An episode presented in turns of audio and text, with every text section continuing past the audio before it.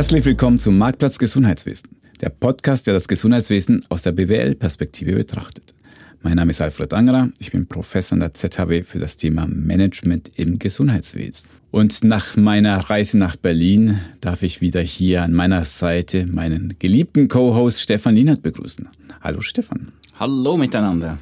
Ich habe zwar Co-Host gesagt, aber heute, heute drehen wir das äh, um, denn heute bist du nicht da einfach als Co-Host, sondern du bist als CEO und Geschäftsführer und Mitgründer oder Ursprungsgründer des Digital Health Center in Bülach.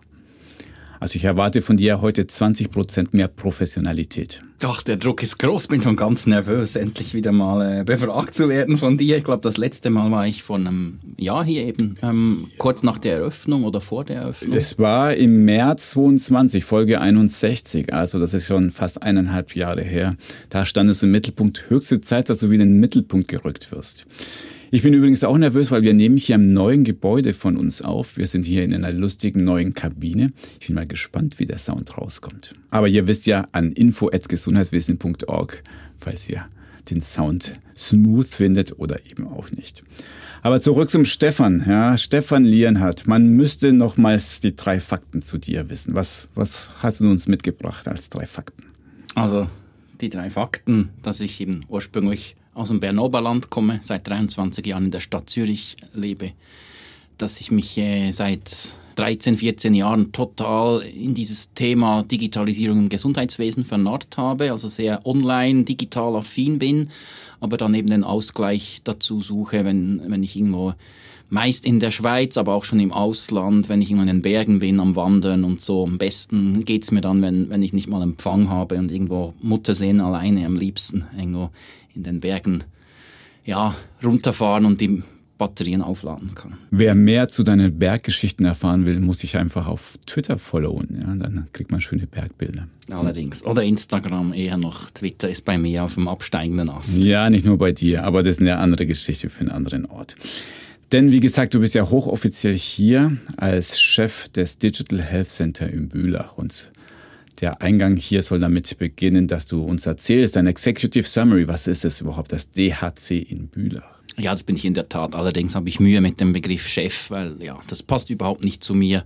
Aber da kommen wir dann später im Gespräch sicher noch drauf, wenn wir einen Blick nach vorne werfen, weil da kommt dann das Wort Chef oder eben Coach eher dann sicher auch nochmal zur Sprache. Also das Digital Health Center Bülach wurde, wie du gesagt hast, letztes Jahr eröffnet. Ich war kurz davor hier bei dir im Podcast im März, also noch als Newbie, da hatte ich kaum einen Monat die Geschäftsführerschaft übernommen. Ich bin dort seit letzten Februar tätig, bis jetzt noch als weitestgehend als One-Man-Show.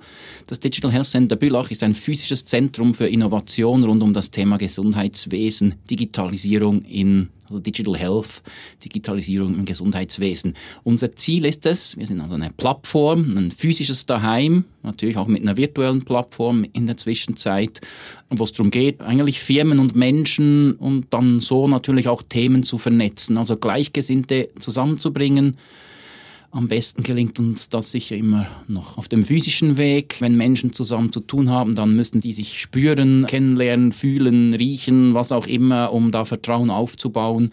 Also das heißt, da liegt ein Fokus von uns auf diese Vernetzung. Eigentlich, wenn man es so salopp sagen will, Tinder für Digital Health. Ich weiß, was du suchst und ich weiß, wer das hat, was du suchst. Oh, die Analogie höre ich zum ersten Mal, muss ich drüber nachdenken. Aber es klingt spannend. Stichwort Tinder, das sind ja die PartnerInnen ganz wichtig. Welche Partner sind denn gestartet bei euch? Also ähm, gegründet wurde der Verein von acht Initianten. Ich sage immer so, nicht nur weil die Story schön tönt, sondern weil es so ist, ähm, wurde es aus der politischen Ecke vom Stadtpräsidenten von der Stadt Bülach, Mark Eberli, der irgendwo Ende 2019 auf den Kanton Zürich zugegangen ist, da eine Idee hatte, dass er was Innovatives entstehen lassen will in, in Bülach.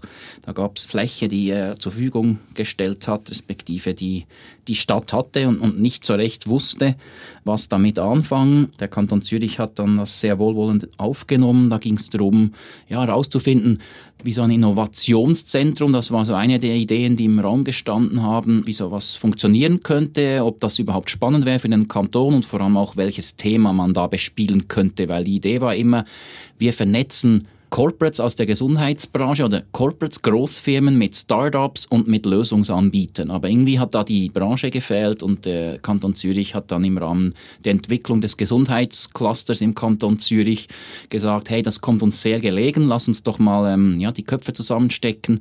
Das hat man dann gemacht, hat weitere Partner aus der Branche dazugenommen, Helsana, Hirslanden, Spital Bülach, das Kantonsspital Winterthur hat sich mit Startups unterhalten, aber auch mit IT-Firmen, mit etablierten IT-Firmen und Playern und gesagt, was braucht es denn, damit man diese Digitalisierung im Gesundheitswesen zielführender, effizienter, vielleicht auch offener und mehr als mit einem kollaborativen Ansatz angehen könnte. Und daraus entstanden ist dann wirklich diese Idee und schlussendlich dieses Konzept des Digital Health Center Bülach. Und das war halt das Ganze wirklich kurz vor Corona, als das entstanden ist. So. Bei den Partnern möchte ich natürlich noch den wissenschaftlichen Partner ergänzen. Ja. Selbstverständlich. Es waren nicht alle vorhin abschließend aufgezählt. Die Zürcher Kantonalbank ist dabei, schon länger Jungunternehmer und Startups unterstützt. Natürlich so ein bisschen rund um Themen wie Finanzierung, Gründung, das ist sicher ein super Partner für den Kanton Zürich und für, also für uns vor allem. Und natürlich ihr, Alfred. Ähm, das war ja eigentlich auch so mein erster Move, bevor ich überhaupt eingestellt wurde, kann man schon so sagen, jetzt rückblickend. Ähm, als ich da auf dich zugekommen bin, gesagt habe, hey, ich werde da Chef, tatsächlich, ich sage jetzt auch Chef ähm, vom DHC, wir brauchen noch die Wissenschaft, weil sonst glaubt uns eh niemand, was wir da machen mit euch äh, an der Seite. Das gibt Möglichkeiten, die wir jetzt zum Spoilen vielleicht auch schon noch nicht ganz so, wie ich mir das vorstelle, ausgeschöpft haben. Aber dazu finden ja auch bald einmal Workshops statt, kann man hier auch sagen an der Stelle. Hier kann man alles sagen. Wir sind im geschützten Raum zwischen Absolut. uns. Weil wir im geschützten Raum sind, vielleicht noch meine Gründungsgeschichte. Vielleicht habe ich die vor eineinhalb Jahren auch schon erzählt. Vielleicht darf man die gar nicht laut erzählen. Ich tue es trotzdem. Marc, wenn er zuhört, wird er mir schon verzeihen. Nämlich meine Gründungsgeschichte, was ich mitgekriegt habe, ist, dass der Markt zusammen mit anderen sich überlegt hat, was wollen wir überhaupt thematisch in diesem Center machen? Machen wir Industrie 4.0? Machen wir Digital Health? Das waren so die zwei Top-Kandidaten. Und irgendwie so drei Gläschen Wein später, oh, komm, wir machen Digital Health. Also so passieren Entscheidungen in der Schweiz. Das ist auch mal schön, dass es flott passiert. Wenn du sagst, 19 angefangen und letztes Jahr 22 war das Ding live, das ist eigentlich wahnsinnig schnell. Ja, und das mit Corona dazwischen da muss man schon auch mal ein Lob aussprechen. Ich glaube, das war ganz wichtig, dass es da schnell voranging. Man hat dann mit den Partnern, also etliche, die dann an diesem initialen Workshop auch mitgemacht haben, die haben sich dann ein bisschen zurückgezogen, hat sich die ja, Flagships halt ins Boot geholt, kann man schon sagen. Also ZKB, Helsana, Hirslanden haben da sicher dazu beigetragen, dass andere dann ja, sich auch ernsthaft damit auseinandergesetzt haben. Ein paar haben dann zugesagt, ein paar haben abgesagt. Aber danach ging es relativ schnell und das spüre ich bis heute. Also die Stadt Bülach, da mittlerweile gute Kontakte auch in die Regierung, wenn man so will, ins Parlament, in den Stadtrat. Die finden das alle toll, die sind fasziniert, was da geht. Da wurde auch nie, also jetzt ich zumindest habe das nie gespürt, dass da Steine in den Weg gelegt wurden, sondern eher weggeräumt. Fühlt auch die Unterstützung und ja, es ging schnell, weil irgendwo musste man ja dann das Konzept erarbeiten, den ganzen Businessplan. Man hat schlussendlich irgendwo Mitte 21 begonnen oder Anfang 21 mit der Rekrutierung des Geschäftsführers. Ich war dann noch in einem Arbeitsverhältnis, habe das per Ende Dezember 21 gekündigt und war ab Februar eigentlich dort. Und ja, also ich bin nach wie vor nicht nur beeindruckt, sondern mittlerweile auch selber stolz auf das Tempo, das wir an den Tag legen. Das ist so sicher ein großes Plus bislang. Aber das kommt nicht ohne oder von irgendwoher. Das Blut, Schweiß und Tränen. Aber wir kommen gleich dazu. Ich bin noch bei den schönen Teilen, nämlich vor etwas mehr als einem Jahr. Es gibt ein großes Eröffnungsfest. Es wurden hohe Politikerinnen eingeladen. Also ich war ja auch Gast und durfte so einen kleinen Vortrag halten mit Nathalie Rickli und Carmen Walker-Spee. Allgemein, du hast es schon angedeutet, aber die Politik, ja, die muss doch euch lieben. Startups, Digitalisierung, Gesundheitswesen sind doch alles Themen, die sich gut verkaufen lassen in der Politik. Die sich gut verkaufen lassen würden, wenn wir sie denn verkaufen könnten, würde ich mal sagen. Also, was ich damit sagen will, ist, wir arbeiten daran. Es ist nicht so, dass ich nicht Kontakt habe mit der Gesundheitsdirektion, aber das braucht natürlich auch Zeit. Du weißt es selber, du bist sehr eng auch involviert mit einer Vorstandstätigkeit bei uns im DHC. Das ist halt, ja, bis vor kurzem oder ist bis heute noch eigentlich eine One-Man-Show. Da, da hing vieles von den Ressourcen ab und das war eigentlich von Tag eins an Oder sagen wir, ab Woche eins ist mir bewusst geworden, okay, das wird ein Thema. Das, was wir da machen, das wird vor allem von mir sehr viel verlangen, auch an Zusatzefforts, die gebe ich auch gerne. Aber wenn du natürlich nur eine Person bist, dann äh, ja, geht es auch nicht immer so schnell vorwärts, wie es soll oder kann. Ich würde sagen, das entwickelt sich. Denke auch, dass uns die Politik in ein paar Jahren lieben wird, wenn wir das alles so hinkriegen, wie es, jetzt, äh, wie es sich jetzt abzeichnet. Aber das braucht noch Zeit. Es wirkt so, als würden die mal abwarten, schauen wir mal, wer überlebt. Und wenn das DHC Bühler überlebt, dann sind die auf einmal stark an Bord. Und dann, dann wird noch mehr unterstützt. Dann äh, werde ich das auch dann sehr wohlwollend aufnehmen, was uns effektiv noch ein bisschen fehlt und wo ich sehe, das wäre sehr wichtig, dass wir die Player oder so den Bereich abgedeckt hatten, ist die ganze Politik, weil, ich glaube, viele Herausforderungen, die die Branche hat, wird auch das DHC nicht einfach so lösen können. Da braucht es früher oder später äh, ja, Vorgaben, Gesetze, Regulatorien, die angepasst werden müssen, und zwar fundamental teilweise. Du hast es schon erwähnt mit den Mitgliedern. Das ist ja so eine Sache. Gerade bei so einem Verein, der davon lebt, dass man sich vernetzt, dass ein Netzwerk entsteht, hängt ja stark davon ab, ob ich bestimmte Mitglieder bekomme, ob der Verein spannend wirkt, ob die Mitglieder gut sind. Und das ist so das Hühner- und Ei-Problem. Ja, niemand ist drin, dann kommt niemand dazu und dann bleibt es so bei dem Status quo. Aber inzwischen seid ihr ja unglaublich gewachsen. Wie viele Mitglieder seid ihr? Wir haben es äh, ja geschafft im ersten Jahr von acht auf jetzt Stand heute. Es ist ein bisschen mehr als ein Jahr. Sind wir knapp 50 Mitglieder. 50 Mitglieder, okay. Das ist schon mal super beeindruckend. Die Frage ist sozusagen, wer fängt an? Wer sind die Pioniere? Weil wie, wie hast du es geschafft, so die ersten Großen an Bord zu holen? Oder wer kam überhaupt als Pionier am Anfang und wer waren ja die, die sich lange, lange sich haben bitten lassen, bis sie tatsächlich gekommen sind? Ja, das ist eine gute Frage. Und was mir leicht gefallen ist, und das war ja ich denke jetzt mal, äh, ich spreche jetzt mal für den Vorstand, wieso hat man sich am Schluss für die Personalie Stefan Lienhardt entschieden, weil man gesehen hat, der Junge, der Junge, der hat ein Netzwerk, der bringt schon ein Netzwerk mit und irgendwie ist das noch sehr ein interdisziplinäres Netzwerk. Ich habe mir bei der Zusage natürlich so einen Zettel gemacht und habe dort drauf fünf Firmen geschrieben, wo ich gesagt habe, die Firmen respektive die Treiber und Personen und Chefs dahinter, die muss ich und die will ich unbedingt bei mir haben. Ich werde jetzt auch nicht die Namen erwähnen, weil das tut da nichts zur Sache, aber du brauchst so Türöffner, ich würde es mal so beschreiben, wo ich gewusst habe, wenn die reinkommen, dann werden die auch gleich aktiv. Die sind nicht da und stehen äh, irgendwo rum und, und, drehen Däumchen und erwarten dann, dass, dass ich alles mache, sondern die legen selbst Hand an, die helfen, die unterstützen, die fixen andere in ihrem Netzwerk wieder an. Das war mir wichtig, da weitere so Köpfe, die sehr gut vernetzt sind, in diesem Digital Health Bereich reinzubringen. Das ist mir gelungen. Das ist mir sehr schnell gelungen und das hat dazu geführt, dass wir schon, ja, eigentlich während der Eröffnungsfeier konnten wir schon die ersten, ja, weiteren Verträge unterzeichnen. Also mein Netzwerk, das hat wirklich die Erwartungen erfüllt. Das konnte ich sehr schnell aktivieren, überzeugen und die Leute sind bis heute im Netzwerk und sind auch ganz starke Treiber. Ich glaube, die, die es betrifft und die es hören, die wissen, dass sie gemeint sind wie bei jedem Verein. Nicht alle sind gleich aktiv. Ja. Man ist schnell Mitglied, aber ist man ein aktives Mitglied? Ja, das kennt jeder, der irgendwann in einem Fußball oder sonstigen Club war. Das sind noch zwei Paar Stiefel. Aber gut, du hast es jetzt geschafft, sage ich mal. Jetzt hast du einen Raum. Du hast jetzt 50 Mitglieder. Jetzt lebt natürlich so ein Verein von den Aktivitäten, von den Angeboten, die ihr habt. Ja, was ist denn so gelaufen im letzten Jahr? Was sind eure Angebote? Da gibt es ein bisschen verschiedene Schienen. Oder das eine, das DHC Bülach ist im, in drei Bereichen unterwegs. Innovation, Networking und Education. Jetzt, wenn du ein Netzwerk aufbaust, so ein Verein, du hast vorhin gesagt, wir sind als Verein organisiert, eine wichtige Side-Info für die Zuhörer. Das heißt, wir verdienen Geld über Mitgliederbeiträge und über die Vermietung von Arbeitsplätzen. Also Klammer zu mal. Wenn du so eine Community aufbaust, dann macht es am meisten Sinn, wenn du sie mal zusammenbringst regelmäßig. Das haben wir eigentlich letzten Juli erstmals gestartet mit einem monatlichen Networking-Apero. Ganz eine, eigentlich nichts Weltbewegendes. Man kommt zwei Stunden zusammen, man tauscht sich aus, neue Mitglieder lernen gleich bestehende Mitglieder kennen. Es kommen immer wieder ein bisschen andere Leute Startups, Vertreter von Kliniken, Spitälern, Versicherern und aus der IT sind jetzt 16 gestartet, Teilnehmenden. Hat mir noch gesagt, ja, du im Juli musst du jetzt nicht mit so Events starten. Haben wir dann trotzdem gemacht.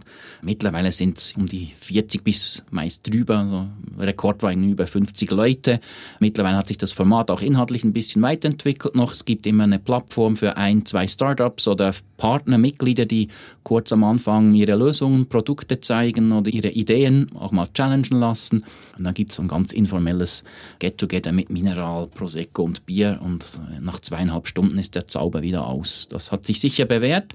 Weiter geht es darum, die Leute zu vernetzen. Das haben wir leider nicht so schnell geschafft, wie ich das mir gewünscht habe, also die Leute virtuell noch zu vernetzen. Wir sind jetzt gerade dran, ähm, kann ich den Namen sagen, Beekeeper als mobiles Intranet einzuführen. Das ist unsere Kommunikations-, Informationsplattform, wo auch die Mitglieder direkt äh, ja, aufeinander zugehen können. In den ersten Monaten oder im ersten Jahr lief jetzt alles noch per Mail über mich, also sehr mühsam, auch für die Mitglieder lange Wartezeiten zum Teil und so haben wir es jetzt geschafft, da diese Connection zu schaffen. Also, das Wichtigste hast du gleich, nehme ich an, als erstes erwähnt, dass die mal vernetzen.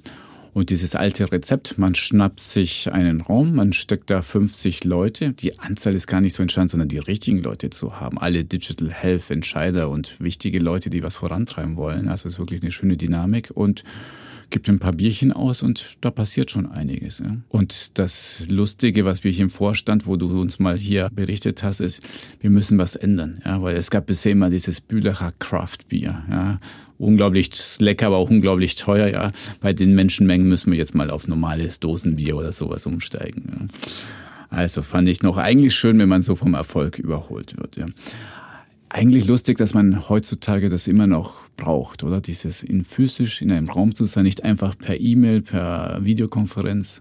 Ist es nicht auch einer der Lessons learned, dass das Konzept an sich noch funktioniert, Leute in einen Raum zu stecken, miteinander reden zu lassen? Ja, auf jeden Fall. Und ehrlich gesagt war auch das etwas, wo ich natürlich dann während oder, ja, wenn man so will, jetzt nach Corona, äh, wo ich schon Fragezeichen hatte letztes Jahr, als ich da begonnen habe. Ist das noch ein Bedürfnis? Und ich kann sagen, nach 13 Monaten, ja, es ist das neue Normal, ist effektiv dieses hybride Arbeiten. Ich bin mal zu Hause, ich bin mal im Office und ich bin vielleicht mal wirklich beim Stefan und nutze das so als Third Office im DHC.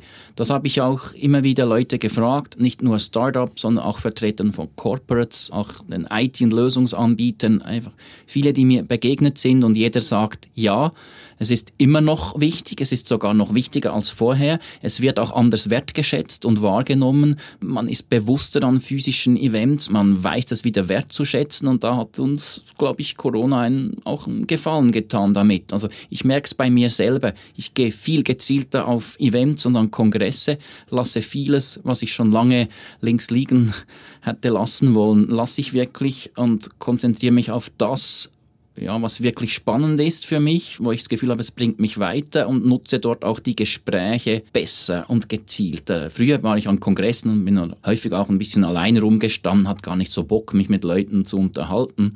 Ehrlich gesagt, das hat sich geändert und ich mache das viel bewusst und, und schätze das auch wieder, der physische Austausch. Damit haben wir schon mal einen von drei Bereichen abgedeckt. Hast gesagt, das Thema Vernetzung habe ich verstanden. Das ist so ein Teil des Angebots, was ihr habt. Die anderen zwei waren nochmal? Ein Teil ist der Innovation, der andere Education.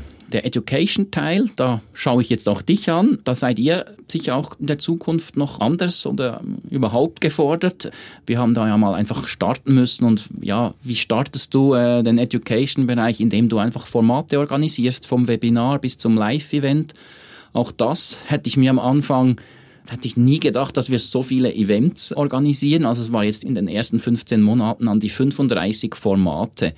Und da sind jetzt diese Networking-Aperos noch nicht mal dabei, die monatlichen. Wir hatten Webinare, 20, 30 Minuten, QA, Know-how-Vermittlung in a nutshell, wie man so schön sagt, also kurz und knapp, bis zum dreistündigen, wenn man schon so will, Workshop oder Kongress-Event da habe ich auch gemerkt, dass wir irgendwie es schaffen, die Leute zu aktivieren, dass wir ein gutes Gefühl schon haben, aber sicher noch weiterentwickeln müssen für Themen.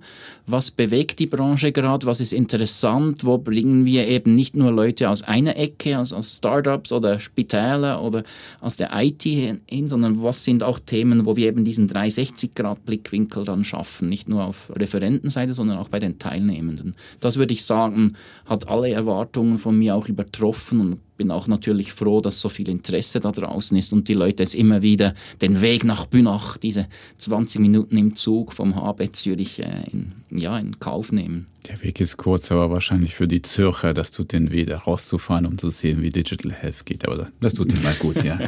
Das tut ihnen gut.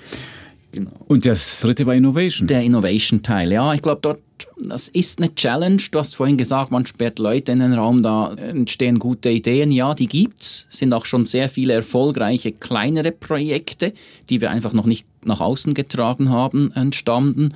Aber so die großen Dinge, die müssen sich natürlich entwickeln. Und da sind wir jetzt dran im Bereich Innovation, oder sind wir dran, ja, seit Monaten, ähm, das Angebot zu entwickeln. Da musst du aber auch zuerst wieder mal verstehen, wer braucht eigentlich im Netzwerk oder auch außerhalb des Netzwerks bei Nichtmitgliedern, was sind eigentlich überhaupt Services, die noch gefragt werden, die nicht schon andere anbieten, so dass sich vielleicht eher eine Kooperation mit diesen anderen anbietet, als dass man selber das Rad auch wieder neu erfindet. Wir haben da primär mal die Startups und die Corporates in den Fokus genommen und für die Startups gezielt Dienstleistungen und Services entwickelt, die eigentlich sie entlang ihrer Journey, das heißt von der Gründung über das Challengen von Ideen, die Begleitung beim ganzen Pitchen, beim Vorbereiten, Pitch, Training etc., das wir anbieten. Aber natürlich dann, und das macht uns besonders, äh, ist glaube ich diese Türöffnerfunktion, die wir für sie äh, auf ja oder wahrnehmen können, dass wir eben es schaffen, Startups irgendwo in den Corporates an die richtigen Leute heranzuführen. Da konnten wir einige oder wirklich schon sehr schöne Erfolge verbuchen. Das würden sich auch die Startups und KMUs, die da in den Genuss dieses Networkings kamen, sagen. Ich würde den Hauptfokus lege ich aber auf die Angebote für die Corporates, also für Firmen, die eben mit Herausforderungen, Fragestellungen aus dem Praxisalltag zu uns kommen sollen, das noch nicht so in dem Ausmaß tun, wie wir uns das wünschen und verstehen, dass sie die Fragestellung nicht im DHC lösen können, sondern zusammen mit den Partnern, also selber aktiv werden und zusammen mit unserem Netzwerk lösen. Also nicht lösen lassen vom DHC, sondern mit dem DHC und seinen Mitgliedern zusammen lösen. Und dort geht es darum, dass wir Angebote bieten rund um Innovation und Digitalisierung. Das heißt vom klassischen Coaching, Consulting bei Strategiefragen, bei Fragen wie Datenschutz, Datensicherheit, äh, wo wir super Partner haben, sondern sie auch begleiten beim Vermitteln von neuen Arbeitsmethoden. Das ist Design Thinking, Prototyping, so agile, line Methoden.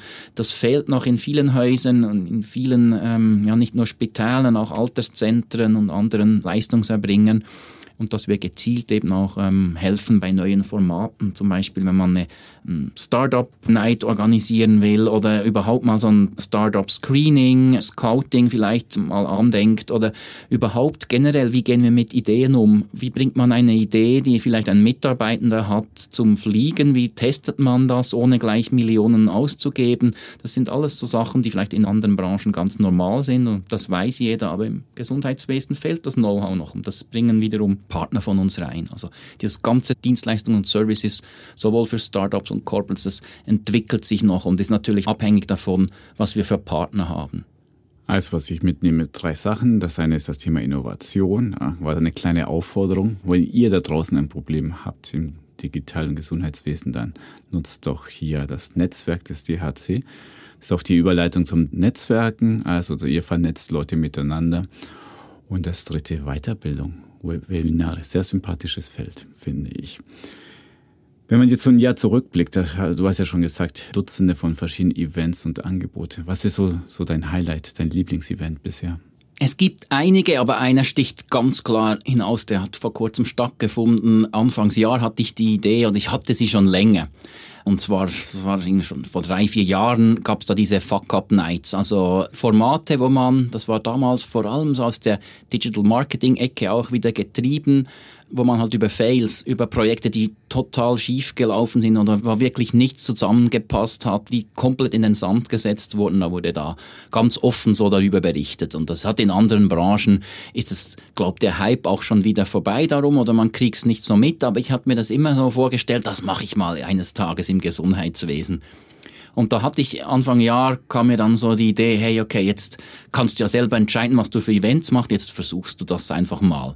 Und da kam mir eigentlich, ja, die Nicole Gerber von der ZHW, die in dieser Fachgruppe ähm, ist, muss ich aufpassen, Swiss Project Management und sie leitet die Fachgruppe Gesundheit. Ich tausche mich schon länger mit ihr aus und sieht dich immer mal wieder und ich habe ihr von der Idee erzählt und sie hat gesagt, hey Stefan, das hatten wir vor kurzem auch, aber wir möchten es nicht alleine machen. Und da haben wir die Köpfe zusammengesteckt, effektiv wirklich sehr kurz, haben das Grobkonzept gemacht. Ich habe gesagt, Nicole, wenn du mich unterstützt als Moderatorin, dann bringe ich dir vier Partner. Ich wette, ich finde die.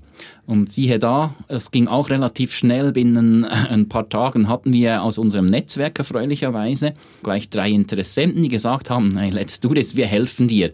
Das sind eben diese Aktiven, da gehören die auch dazu. Oder ich brauche dann für so Anfragen, für so Ideen, brauche ich immer jemand, der sich nicht zu so schade ist, um da mitzumachen und bereit, um was ausprobieren. Das haben wir gemacht muss ich aufpassen, das war ja wirklich vor ein paar Wochen bei Google, hatten wir dann sogar noch die passende Location genau für so, ja, für diese auch Fehlerkultur, die dort eigentlich schon ganz normal ist bei der Firma, hatten wir jetzt vier Cases, die dann wirklich auf sehr humorvolle Art und sehr sympathisch von diesen Fehlern ganz offen, ohne irgendwie ein schlechtes Gewissen oder irgendwie peinlich berührt zu sein, darüber gesprochen haben. Das, die Resonanz war großartig des Publikums und das führt dazu, dass wir daraus jetzt eine fixe, ja, ein fixes Format machen und das wahrscheinlich halbjährlich wiederholen. Ich war ja auch live dabei und ähm, ich muss sagen, das war wirklich sehr gute Show, sehr unterhaltsam und sehr lehrreich. Ich bin auch froh, dass sie den Namen geändert hat, wenn Shit Happens, ja.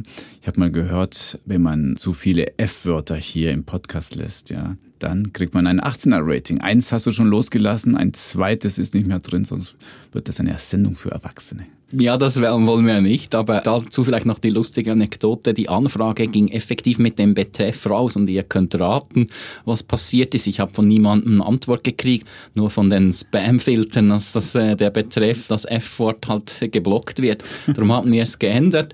Es ist immer noch ein bisschen Fäkalsprache, aber nicht mehr so ganz schlimm. Ich glaube aber, es braucht irgendwie so den, ja, das, das Format, das würde irgendwie Fehler, Nacht der Fehler wäre irgendwie ganz komisch. Also es braucht irgend so was Lustiges, wo wir uns, auch, wo wir dahinter stehen können. Und wie gesagt, also bin gespannt, wie sich das noch entwickelt. Aber das war so eine Idee, ja, nichts, keine Rocket Science, wie man so schön sagt. Aber es hat irgendwie auch der Moment gepasst. Jetzt die Leute sind ready, um über Misserfolge zu sprechen. Und genau. Lass uns mal im dritten Teil, im Abschlussteil mal ein bisschen so die großen Lektionen, die Lessons learned und über die Zukunft nachdenken. Ja. Also erstmal so das Mühsame, die Herausforderung. Was hast du dir so mitgenommen nach etwas über einem Jahr? Was sind so die großen Stolpersteine, die großen Herausforderungen? Ja, die Herausforderung ist sicher, dass man dass einem, wenn jetzt das Setting so ist, dass es anfänglich, initial, das ist halt häufig so an einer Person aufgemacht ist, dass du da den Drive nicht verlierst, dass du dieses Feuer hast, dass das die Mitglieder spüren, die Leute, denen du von der Idee erzählst, weil du bist, ja, du bist mal im Sales, oder? Ich habe gestartet mit einer Idee, die ich auf Papier erzählen musste und, und gehofft habe, dass das Gegenüber auf das anspringt und da ich hatte kein Produkt oder eine fixfertige Lösung und konnte auch viele Fragen noch nicht antworten. Also ich glaube, das ist noch schwierig, wenn man noch kein Produkt hat, sondern so ein, ein Vereinskonstrukt, ein Ökosystem, das man den Partnern eigentlich verkaufen will. Die Herausforderung dann, du hast es auch schon gesagt, hey, 50 oder knapp 50 Mitglieder, schön. Ja, nur ähm, sind wir jetzt zwar viele, aber die Betreuung findet noch nicht so statt oder dieses Community Management, wie das dann mal sein soll. Aber haben wir auch nicht gesagt, dass wir das im ersten äh, Jahr hinkriegen, sondern es ist jetzt wichtig, dass da der Fokus drauf liegt in den nächsten Monaten. Also du musst in so einem Netzwerk, wo so viele Menschen und Unternehmen sind, die zum Teil auch digital ganz an unterschiedlichen Stellen sich befinden und einen ganz unterschiedlichen digitalen Reifegrad schon mitbringen, die musst du zuerst mal zusammenbringen, Vertrauen aufbauen, eben eine Community zu einem Verein, zu eigentlich zu einer Familie zusammenwachsen zu lassen, wenn uns das gelingt ja, dann, äh, dann wird das sehr erfolgreich. Wenn es uns nicht gelingt, dann gibt es uns in drei, vier Jahren auch nicht mehr. Weil wir sind ein Verein und jeder lebt, haben wir auch schon ein paar Mal gesagt, von aktiven Mitgliedern. Ab und zu war jetzt die Herausforderung und ich merke, das wird besser, aber das braucht schon verdammt viel Geduld, kam es mir so vor wie ein bisschen in der Schülerdisco mit 14 Jahren. Der DJ spielt ein Lied, das Licht geht aus, die Kugel dreht, die Disco-Kugel und irgendwo einer verirrt sich mal so auf diese Tanzfläche und macht ein paar Moves. Aber die Jungs sind dann rechts an der Wand und die Mädels links und schauen zu, wie sich der mal zum Affen macht. Und so bin ich mir ein paar Mal vorgekommen im letzten Jahr. So, ich ja, war jetzt der, der natürlich als Geschäftsführer auch die Fahne in die Hand genommen hat und da vorausmarschiert, aber so also dieses Aktivieren von Mitgliedern, was zu tun in einem Verein, wo sie nur Teil davon sind. Ich glaube, das ist eine Challenge. Das zeigt auch ein bisschen wahrscheinlich die Gesellschaft. Man, es gibt auch immer weniger Vereine, Vereinsmitglieder. Man spricht in der Schweiz vom Vereinssterben. Eigentlich insane, dass wir einen Verein gegründet haben. Bei der Metapher, bist du der DJ oder der Vortänzer? Ich war da der Zappel-Philipp, äh, also zumindest so habe ich es erlebt. Der DJ war der Mark Eberli, der hat überhaupt alles, äh, der Vereinspräsident und Stadtpräsident, der hat überhaupt alles ermöglicht. Aber es braucht dann wie jemanden, der den ersten Schritt macht. Und jetzt merken wir, jetzt sind wir plötzlich sechs, sieben Leute auf dem Dancefloor, groß und klein, alt und jung. Und ich glaube, das braucht einfach Zeit. Ja, jeder, der schon mal eine Community aufgebaut hat von null an, der weiß, das braucht Jahre, bis das entsteht steht. Aber ich gebe mir Mühe, dass es nicht zehn Jahre dauert, sondern vielleicht nur drei, vier. Das schaffst du bestimmt. Wenn du schon beim Thema Mitglieder bist, welche Mitgliedformen habt ihr denn? Was hat sich bewährt, was weniger? Ich glaube, das ist so eine Baustelle, da müssen wir sicher noch über die Bücher. Wir haben vier Mitgliederkategorien, Platin, das sind vor allem jetzt die Initianten, da bezahlst du auch ein bisschen mehr, da sprechen wir von 50.000 pro Jahr. Wir haben Goldmitglieder, für 15.000 Franken und dann vor allem die Community. Das ist die mittlerweile mit 30 Mitgliedern von der Schweizerischen Post bis hin zu zum Teil ja, selbstständigen Einzelunternehmen. Dort bei dieser Mitgliedschaft sind gegenüber der Platin und Gold keine Arbeitsplätze inkludiert und das ist die attraktivste. Und dann haben wir noch den Startup Pass, der ist wirklich für Startups, das heißt Firmen, die nicht älter als drei bis maximal vier Jahre sind.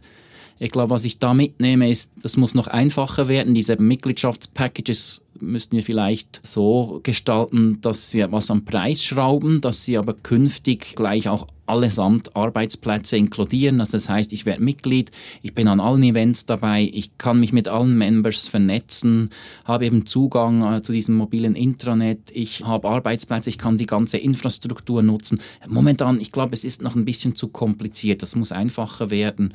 Ich glaube, von den einzelnen Kategorien her müssten wir eher bei den Goodies, also was kriege ich wirklich für die Mitgliedschaft, noch was schrauben, aber das hat sich jetzt eigentlich so bewährt. So drei, vier Kategorien plus noch eine Gönnerschaft, die wirklich eher für Familie und Friends so ist, wie man so schön sagt im Startup-Umfeld.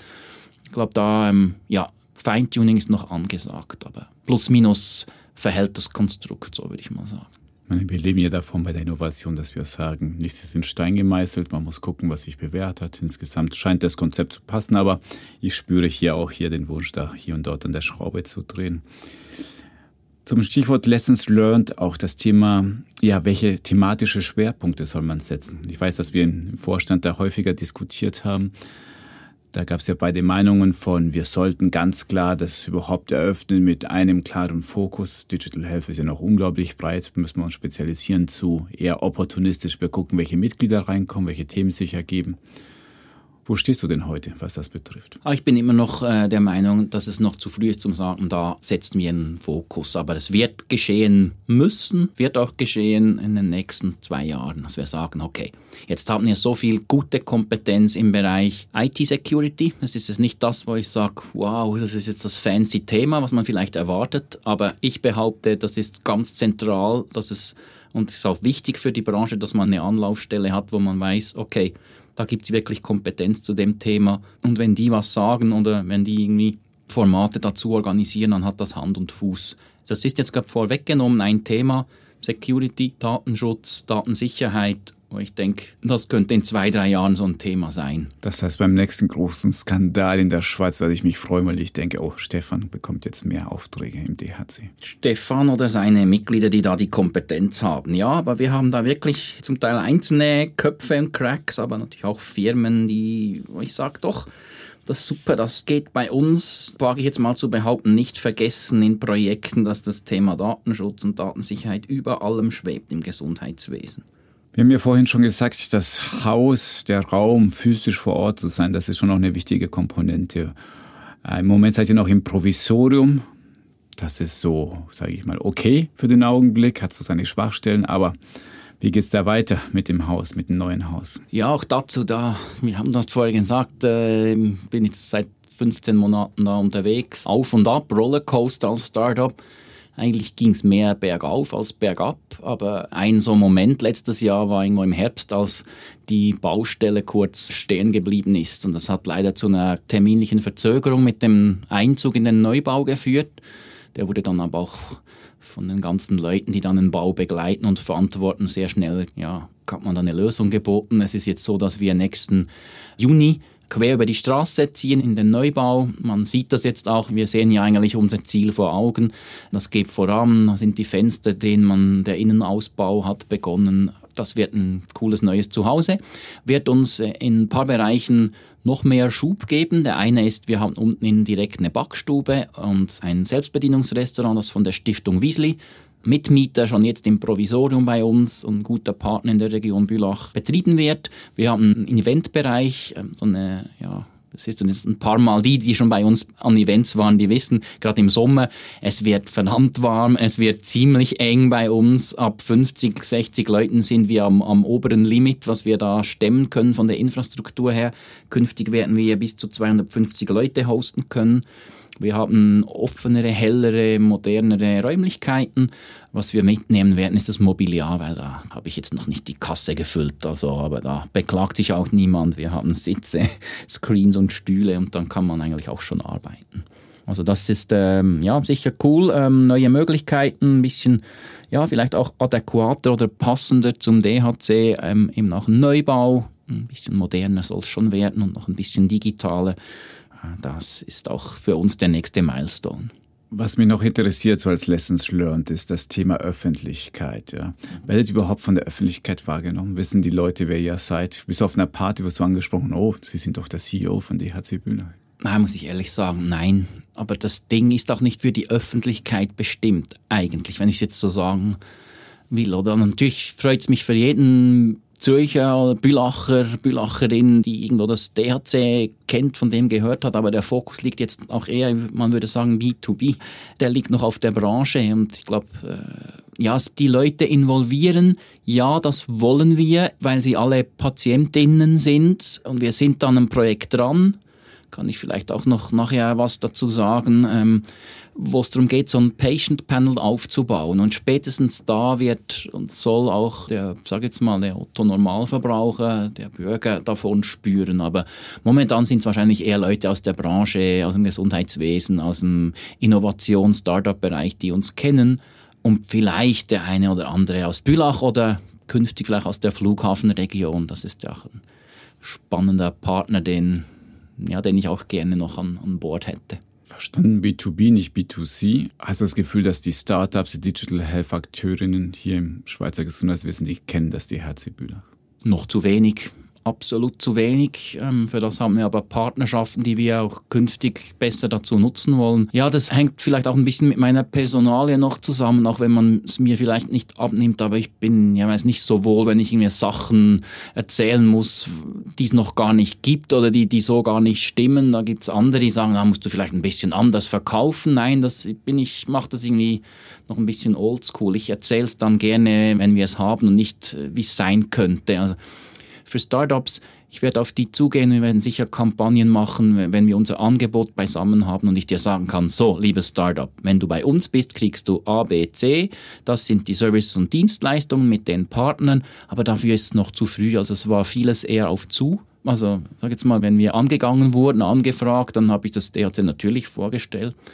Die wichtigsten Partner habe ich da schon mal ins Boot genommen, aber da gibt es noch viel Potenzial auf jeden Fall du bist ein bescheidener Mensch, aber ich habe gehört, es gibt sogar Städte in der Schweiz, die würden gerne mal das, das THC-Bülach-Prinzip kopieren oder übernehmen oder Franchise nehmen. Kannst du dazu was erzählen? Ja, ja. Also du merkst schon, ich bin auch schon ein bisschen, äh, vor einem Jahr hätte ich es wahrscheinlich so rausposaunt. Ja, es ist so, also ich wurde vor einem Jahr gefragt von einem Journalisten nach der Eröffnung, was denn die Vision sei. Ich habe gesagt, in sechs bis zehn Jahren man korrigiere mich, wenn ich andere Zahlen gesagt habe, hätten wir verschiedene Standorte in der Schweiz. Und jetzt war es tatsächlich so, dass irgendwo Anfang Jahr oder im Q1 dieses Jahr eine andere Stadt auf uns zugekommen ist, gesagt hat, hey, macht ihr eigentlich Franchising? Kann man das kopieren oder wie kooperieren Städte mit euch zusammen? Und da war ich natürlich auch wieder einmal mehr positiv überrascht, denn wenn man kopiert wird oder so Anfragen kriegt, dann macht man ja nicht gerade alles falsch. Und das hat mich sehr gefreut und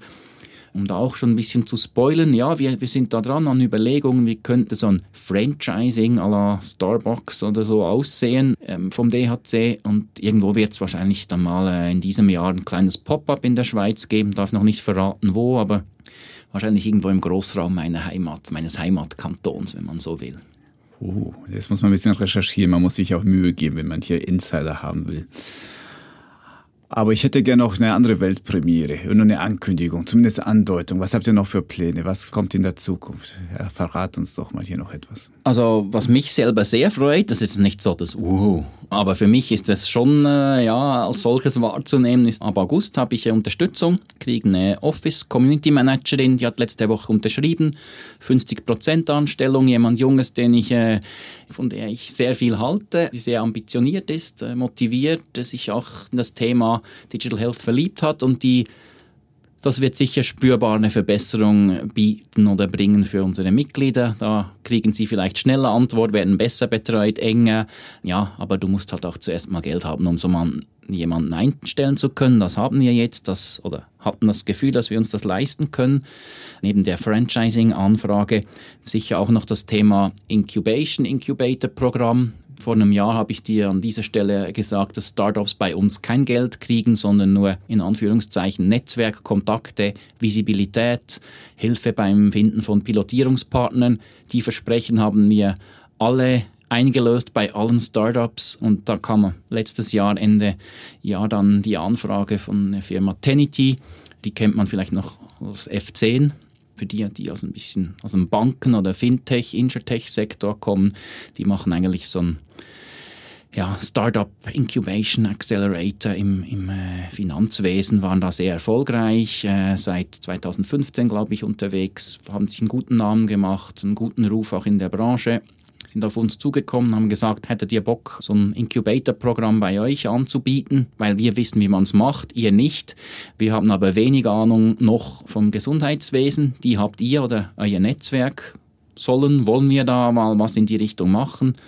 Da ist auch was in der Pipeline, sind wir dran, jetzt in die Details zu gehen, zu schauen, was braucht es für sowas, was braucht es dazu, dass wir selber so eine Masterclass über vier Monate anbieten können, wo wir Ideen, Startups äh, helfen, äh, herauszufinden, ob ihre Idee markttauglich ist, in welcher Form. Ich glaube, das könnte eine spannende Geschichte werden für uns. Da stecken wir noch ziemlich am Anfang, aber das ist eine ernst gemeinte Initiative, auch weil wir gespürt haben oder denken, dass wir da den Startups noch einen zusätzlichen Mehrwert bieten oder bringen können. Und wenn das natürlich kommt, Alfred, dann würde ich sagen, spätestens dann müssen uns fast alle Startups äh, kennen. Und wenn es soweit ist, dann gibt es wieder Craft Beer, ja, wenn ihr das geschafft habt. Ganz bestimmt gibt es da Craft Beer.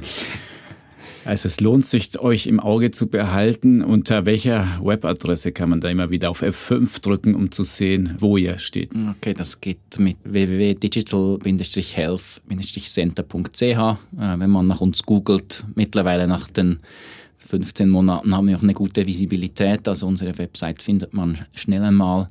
Genau. Wunderbar. Also googeln ist das äh, Erfolgsrezept hier. Du kennst unsere Sendung, du bist ja Mitgestalter. Du weißt, auch nur weil du hier Co-Host bist, musst du trotzdem eine steile These uns zum Schluss hier schenken. Was hast du uns mitgebracht? Ja, das ist jetzt wird wahrscheinlich überraschen und äh, ich habe mir wirklich vorgenommen, auch generell auf LinkedIn etc., wo ich sehr aktiv bin, positiver zu sein zu gewissen Themen. Die steile These sage ich dir auch ganz offen und ehrlich. Wir können noch zig Alfreds und Stefans haben auf dieser Welt und noch etliche Digital Health Center Standorte. Wir werden noch lange im Kleinen digitalisieren können. Ich glaube, damit die Branche wirklich vorankommt, damit es wirklich zeitgemäß, modern und auch ja, überhaupt noch tragbar wird, braucht es fundamentale Veränderungen, vor allem auf politischer Ebene. Wenn wir das nicht schaffen, dass wir da viel agiler, schneller, dynamischer werden, entscheiden können und vielleicht mal das Gesundheitswesen grundsätzlich hinterfragen, dann ähm, ja, können so Zentren zwar ihren Teil im Kleinen und vielleicht lokal dazu beitragen, aber im Großen und Ganzen, damit die Schweiz dorthin gehört oder dorthin kommt, wo sie eigentlich hingehört in Sachen Digital Health im internationalen Vergleich, nämlich ganz, ja, nicht ganz nach vorne, aber sicher in die ins vordere Mittelfeld, in die Top 5.